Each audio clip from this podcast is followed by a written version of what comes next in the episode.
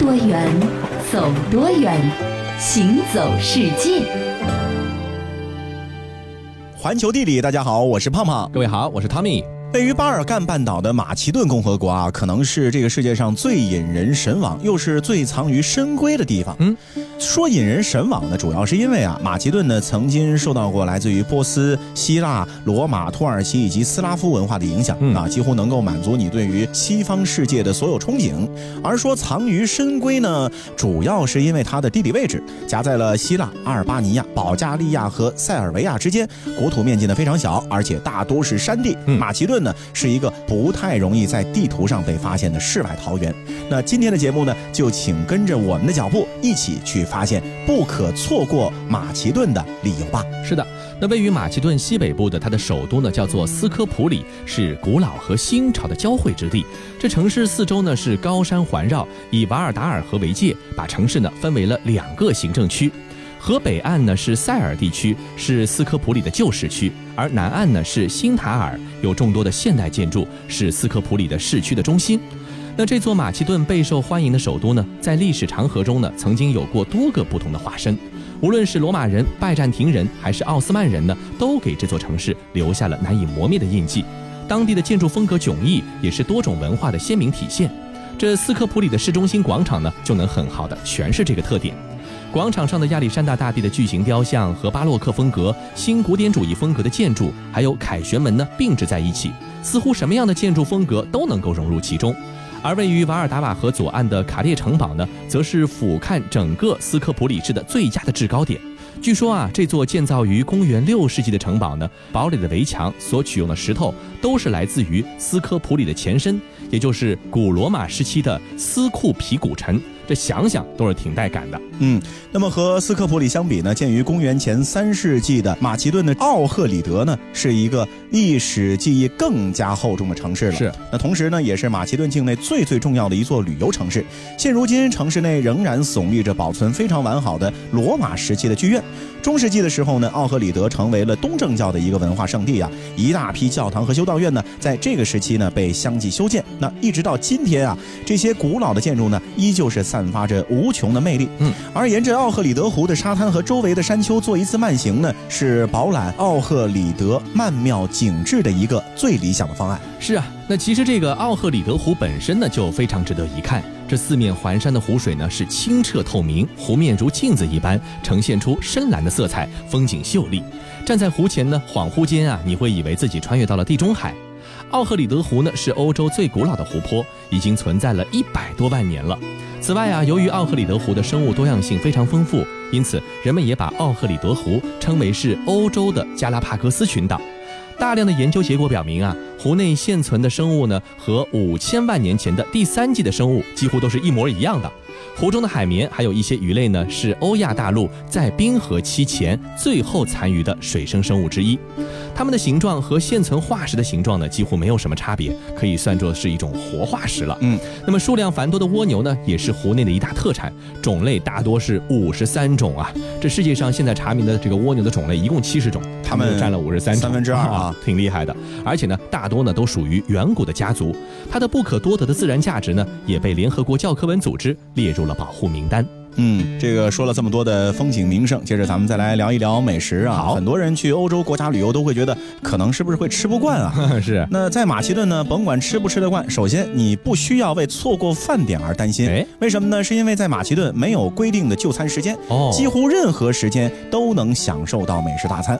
而且啊，这马其顿美食呢，融合了土耳其、地中海还有巴尔干半岛的特色。嗯，那其中最不容错过的呢，就是奶酪馅饼，温暖而又柔软的面团当中啊，是塞满了。菠菜或者奶酪，通常呢会作为第一道菜。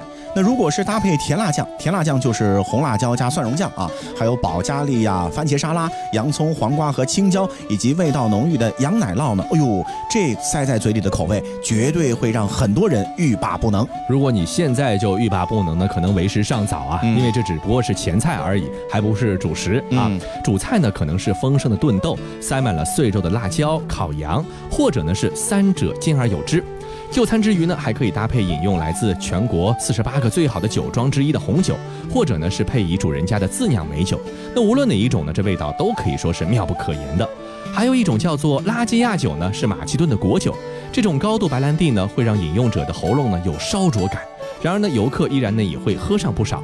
毕竟啊，好客的马其顿人，同时也是劝酒高手之一。是的，马其顿人的好客究竟好到什么程度呢？见面喝咖啡这句话，在马其顿不仅仅是字面上的意思。嗯，在马其顿啊，这句话适用于喝咖啡，同时呢，也适用于饮酒、吃晚餐等等，甚至还有出去玩的意思啊。马其顿人非常的喜欢社交，那既然如此呢，就不妨去那里认识一些新的朋友，没准啊，你还能在那儿找到一生的挚友都说不定呢。没错，那么在欧洲很多地方旅行。行呢，看建筑呢也是旅行的重中之重。嗯，那么欧洲有很多的建筑呢都是哥特式的啊，尖尖的顶，是吧？提起哥特式建筑呢，人们大概会想到绚烂的彩色玻璃、高耸入云的尖顶和精美的壁画雕像。但是哥特式一词啊，在文艺复兴后期的诞生之初呢，其实是带有明显的贬义色彩的。哎，快看快看！那建筑是不是特别好看呢？不仅仅好看，还非常别致，有创意，真有创意！有创意什么呀？懂不懂建筑啊你？就这高耸削尖还带尖尖头的怪东西，怎么可能和平稳端庄的古希腊、古罗马建筑相比呢？那怎么看怎么粗俗，怎么看怎么野蛮，真是一塌糊涂，莫名其妙。嗯，经你这么一说，看着好像是有那么一点点突兀啊。嘿，这感觉怪怪的。要我说啊，这种粗陋的建筑就不能出现在人们的眼前，应该立刻消失。哎，不得了，不得了了！好家伙，你看那里，还有那里，那里，原来这奇怪的建筑不是一个人在战斗啊，他们还是一个整体呢。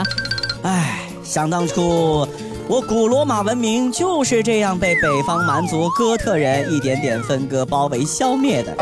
不行。历史的悲剧不能再次重演，我们要抵制哥特建筑，不能让它继续蔓延。对对对，抵制哥特建筑，还我罗马建筑！抵制哥特建筑，还我罗马建筑！吵什么吵？没看见牌子上写着吗？图书馆内禁止大声喧哗。真是的，两个大男人对着一本书瞎叫八叫一杠，哎，贴脸了。那说到哥特式建筑最具代表性的特点呢，就是这个类状的拱顶啊，非它莫属了。嗯，关于它的起源呢，最流行的说法是啊，在十二世纪的时候，东征的十字军从阿拉伯世界带回了伊斯兰建筑的尖拱顶，这个西方建筑师呢，由此是终于找到了能够让建筑更加高耸的办法了，于是呢，便把这个由肋骨支撑的穹形屋顶呢，架在了建筑之上。另外啊，规模宏大的哥特式建筑的外围呢，往往有一圈和教堂主体相连的支架，被称为飞扶壁。如今呢，这些支架顶端也立上了精致的雕像，成为了建筑外观装饰的一部分。然而，建造它们的最初目的呢，其实只是为了扶住沉重的墙壁。巨大的穹形屋顶呢，不仅是很沉重，它的肋骨构架还产生了向外扩张的力，所以呢，飞扶壁的作用还有把穹顶往内推回去，以至于建筑不会坍塌这样的作用。简而言之，哥特式建筑的一切结构设计呢，都是为了服务于垂直高耸的建筑的外观。世界真奇妙。举世闻名的德国科隆大教堂就是哥特式建筑的一个极佳代表。从一二四八年到一八八零年，这项工程用了超过六百年的时间才最终完成。教堂主体高四十四米，听起来不低了吧？可是主体上部的尖塔居然高到了令人震惊的一百五十七点三米，这可是相当于现代建筑的四十五层楼高。为了保证哥特式建筑的垂直线条效果，立柱和外墙都必须直上直下。在还是以砖木为主要结构的那个建筑年代，立柱所需承受的重量可想而知。此时，有尖角的拱门、类型拱顶和扶壁就共同承担起了帮助立柱共同支撑穹隆式吊顶的任务。那有了这种安全结实的大的柱子的支撑呢，我们就可以在这个建筑上呢开大一点的窗户了。参观过欧洲中世纪古堡的人呢，也许会有些印象。十三世纪之前啊，建造的国堡呢是往往没有窗户的，因为当时玻璃呢仍然是稀罕的物件，即便是贵族呢也负担不起整座建筑的玻璃窗。那么所以呢，只能是忍受穿堂风。这室内室外呢，在冬天可能还得穿上皮大衣啊。那所幸的是啊，这地中海古代民居的彩色玻璃制造工艺呢还没有完全失传。虽然不能烧制大块的玻璃，但是这也无法阻挡哥特式建筑的窗户被色彩斑斓的小玻璃块拼成了一个又一个神话故事里的情那为了更美观啊，此后哥特式建筑呢还逐渐取消了台廊和楼廊，增加了侧廊窗户的面积，一直到整个建筑采用大面积的排窗为止。这些使用花窗玻璃的窗户啊，既十分高大，又几乎承担了墙体的功能，同时呢，还造就了建筑内部神秘绚烂的景象，更改变了罗曼式建筑因为采光不足而沉闷压抑的感觉，绝对是哥特式建筑的点睛之笔。选择去洛杉矶，你一个人要飞向巴黎，尊重各自的决定，维持和平的爱情。相爱是一种习题，在自由和亲密中游移。你问过太多次，我爱不爱你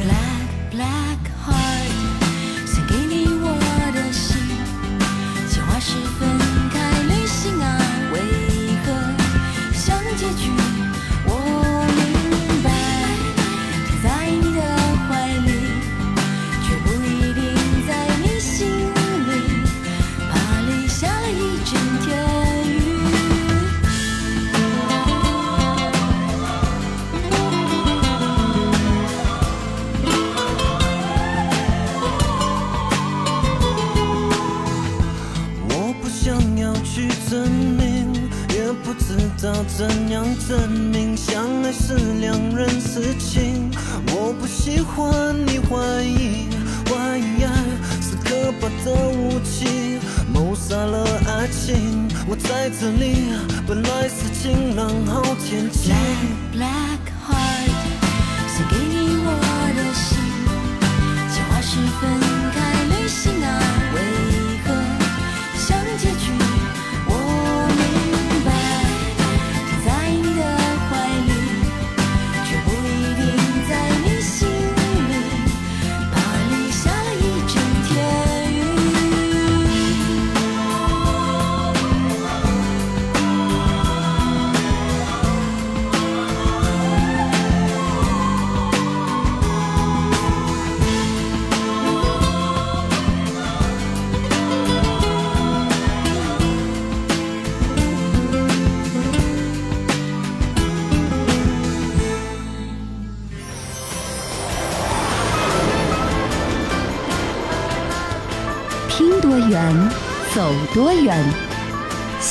走世界。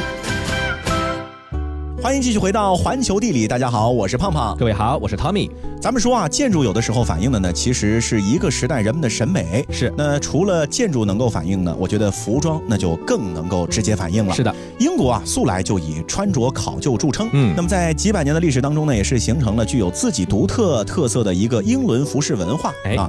而凝聚着一个国家文化基因的很多影视作品呢，其实也暗含着这个国家的服饰秘密。那接下来呢，我们就通过一些描写英国这个国家的影片，去了解英国。服饰史的一个变迁。是的，咱们从远到近啊，先来看看中世纪时候英国人穿什么。Scotland, I am William Wallace, kills men by the hundred, and I see a whole army of my countrymen here in defiance of tyranny. You've come to fight as free men. 咱们看过一部电影《勇敢的心》呢，都会有这样的一个印象。这部影片呢是讲述了十三世纪英国金雀花王朝时代的故事。这部史诗作品呢是以苏格兰人民追求独立为主要内容的。那除了故事情节令我们不胜唏嘘之外呢，这个影片中的服饰呢，其实也反映了中世纪的时候英国人的那种穿着的典型风格。是的，那中世纪的时候，英国贵族呢大多是披着长方形或者圆形的一个斗篷啊，腰间呢有宽大的饰带，用以束紧衣服或者是佩戴宝剑。平民的服饰呢，则一般设计为便于劳作的样式。男子呢大多是身着着敞胸的大披肩，女孩子呢则是大多穿着中间有缝的长袍。嗯收获的时候啊。裙子口袋呢可以装农作物啊，非常的实用。是的，电影中的苏菲玛索饰演的公主呢，经常是穿着布里奥特长裙，突出腰身和宽大的下摆，显得非常的飘逸动人。这个颜色上呢，也是偏向于素净淡雅这种风格。中世纪之后啊，虽然说布里奥特长裙的这种样式呢不再流行了，但是却作为了一种经典的服饰保留了下来，并且不断的发展，融入了现代服饰的潮流。现代的晚礼服和婚纱中呢，其实也有着布里奥特长裙这样的一个影子。Observe, Lord Burleigh. I am married to England. 离开了中世纪，接着我们再来到十六世纪。电影《伊丽莎白》呢，讲述的是英国女王伊丽莎白一世在继位之初宫廷政变中的蜕变和成长。嗯，大魔王凯特·布兰切特在剧中的服饰呢，就完美诠释了女王应有的霸气所在。是十六世纪啊，随着新航路的发现呢，海外贸易是不断发展，英国王室的着装呢也趋于华丽。天鹅绒的外套上呢是常常镶嵌着珍珠，衣领以及袖口的蕾丝花边呢也全部都十分的精巧。那这个时期，英国女子呢还没有形成戴帽子的风气，所以啊，十六世纪的时候呢，常常是头戴着镶嵌有宝石的华丽头饰作为点缀。有的时候，咱们今天在这个英国女王的头上还能够看见。From now on, you have a mistress, not a master. It is my intention to astonish you all. 到了这个维多利亚时期呢，咱们就可以用电影《远离尘嚣》来说明问题了。这部电影呢，描述了维多利亚时代的英国小镇的田园风光。在剧中啊，饰演庄园女主人的凯瑞·穆里根呢，无论是潇洒干练的骑马装，还是典雅含蓄的蓝色长裙呢，都是非常符合维多利亚时代的当时的服装风格的。在这个时期啊，英国女性的服饰呢是拥有唯美、俊秀、飘逸的特点，大量运用缎带、荷叶边等等的元素。这款式呢，大多是立领的、高腰的，或者是有公主袖的等等。而说到最能够反映二十世纪英国人生活的一部电视剧呢，我想就非《唐顿庄园》莫属了。哦对，除了情节引人入胜呢，嗯其实考究的生活格调呢，也很好的反映出了二十世纪的时候啊，英国人的一个服装品味。嗯，在维多利亚宫廷风还没有褪去的二十世纪一零年代的时候呢，白色网格短手套可以说是当时英国社会贵族女性的一个标配。嗯啊，这种手套呢，一般情况下呢都是短款，网子呢一般全部都是白色，工艺上呢严格要求为编织而不是蕾丝。嗯嗯，在配饰方面呢，长围巾和东方小阳伞在二十世纪初是风靡一时。那在配饰方面呢，长围巾和东方小阳伞也是风靡一时啊。因为在二十世纪二十年代的时候呢，西方曾经兴起过一阵东方潮，嗯，东方的小阳伞在这个时期呢，受到了英国的广泛追捧。而在晚宴上啊，取代了中世纪流行的布里奥特长裙的是金属丝面料的裙子。哎，那这种裙子呢，有若隐若现的金属感，配上了很多的珠片手带，不失华丽，是二十世纪英国服饰的一个特色所在。嗯，那说完了古典呢，咱们来说说现代的。当代什么算是英伦风呢？到底是格纹的，还是粗花呢？是天鹅绒，还是简约考究的服饰？这一些元素呢，其实在《王牌特工》这个影片中都能够找得到。An Oxford is any formal shoe with open lacing. This additional decorative piece is called broguing. Oxford's not brogues. Words to live by, Eggsy. Words to live by. Try a pair. 这牛津好过布洛克。电影中的科林·费斯饰演的特工哈里·哈特对着装的考究呢，也是从头到脚。从刚才这句话中呢，也是可见一斑。那么牛津和布洛克到底是什么区别呢？实际上啊，牛津指的是鞋的类型，而布洛克呢，指的是鞋面缝合的花纹。此外呢，按照布洛克花纹呢，在鞋面分布的区域大小，又可以把布洛克分为全布洛克式、四分之一布洛克式和长翼布洛克式三个种类。电影中哈利呢偏爱的牛津呢是没有布洛克花纹的牛津鞋，这样的鞋子呢显然非常符合影片中英伦绅士儒雅稳重这样的一个格调。而平头牛津鞋呢没有鞋尖头上的拼皮，也没有雕花装饰，是牛津鞋中最优雅的款式。而不仅是鞋子啊。《王牌特工》中对服饰的考究程度呢，也是令人惊叹的。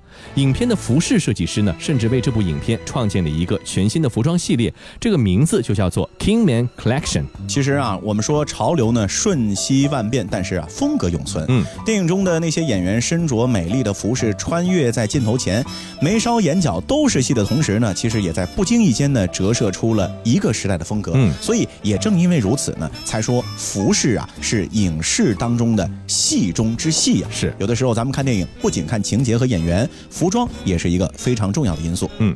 不过呀，不同的国家之间呢，我觉得影视作品所反映的这个历史呢，也并不完全相同。是，相较于英国、美国的电视剧的风格呢，咱们国产影视剧的主题呢，相对来说会更加的聚焦在一些特定的历史时期。哎啊，你比如说我们最经常看到的，无非是春秋战国时期的背景，嗯还有唐朝的背景和清朝的背景为主这，可能是我们对这段时间的历史呢特别的了解，或者啊特别的有兴趣。哎，没错。那说到春秋战国时期呢，是咱们中国历史上的一个比较混乱的时期了。那同时呢，也产生了非常多至今被人所津津乐道的经典故事桥段，比如最有名的那出荆轲刺秦王。是，公元前二百二十七年啊，荆轲诀别太子丹，带着刺杀秦王的使命，义无反顾的是向咸阳进发。但是啊，精心策划的行动最终是失败了。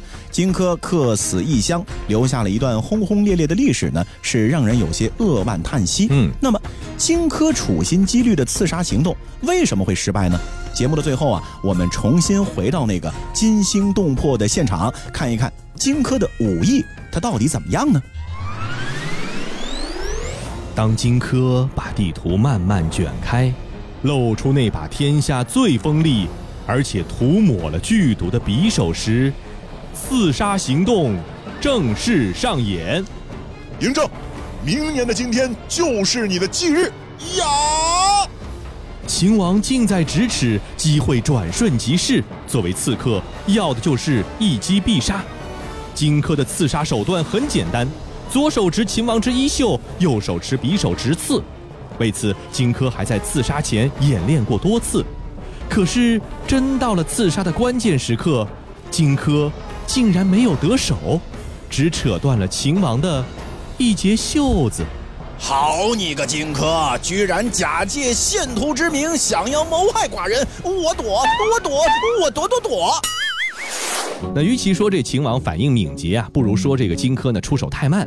那按照荆轲的说法呢，他在挟持还是刺杀的选择上呢，其实当时呢有了一丝犹豫，导致一击没中。但客观原因呢，却是他这个剑术不精，功夫不到家。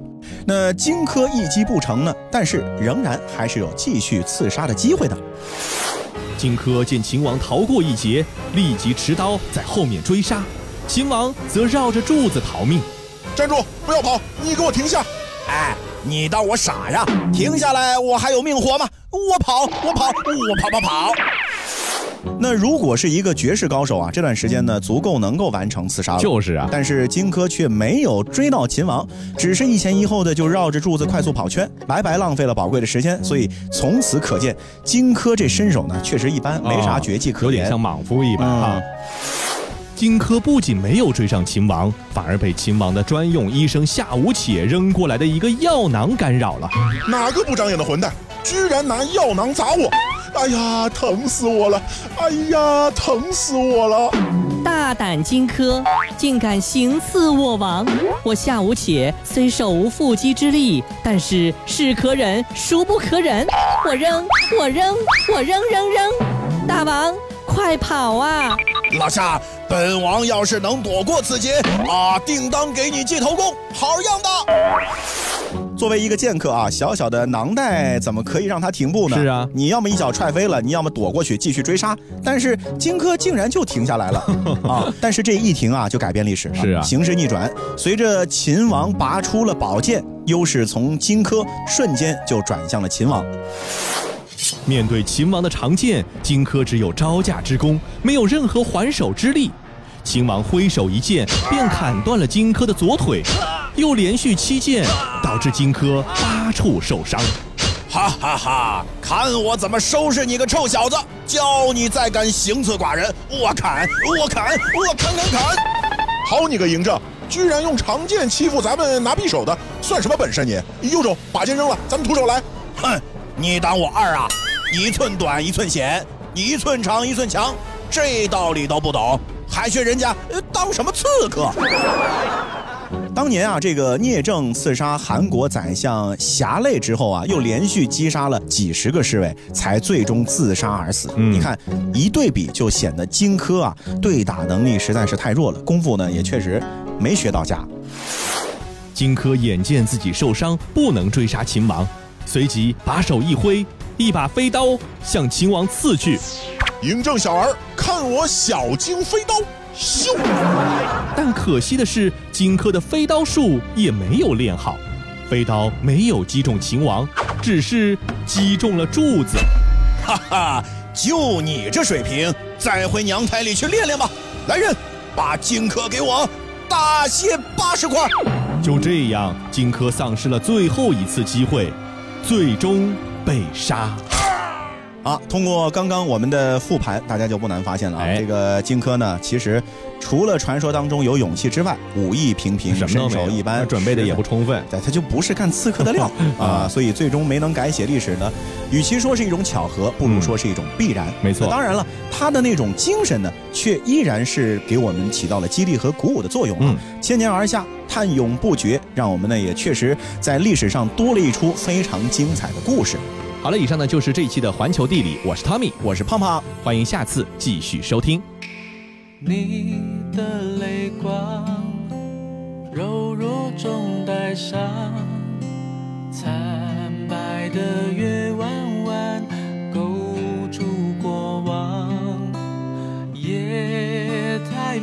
漫长，凝结成了霜，是谁在阁楼上冰冷的绝望？雨轻轻弹，朱红色的窗，我一身在纸上，被风吹乱，梦在远方，成一缕香，随风飘散你的模样。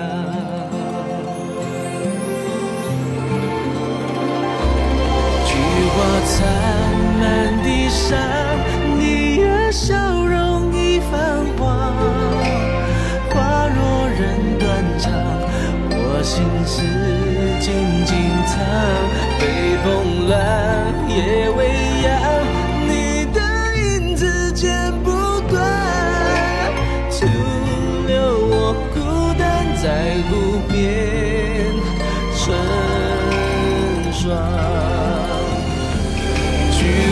散满地伤，你的笑容已泛黄。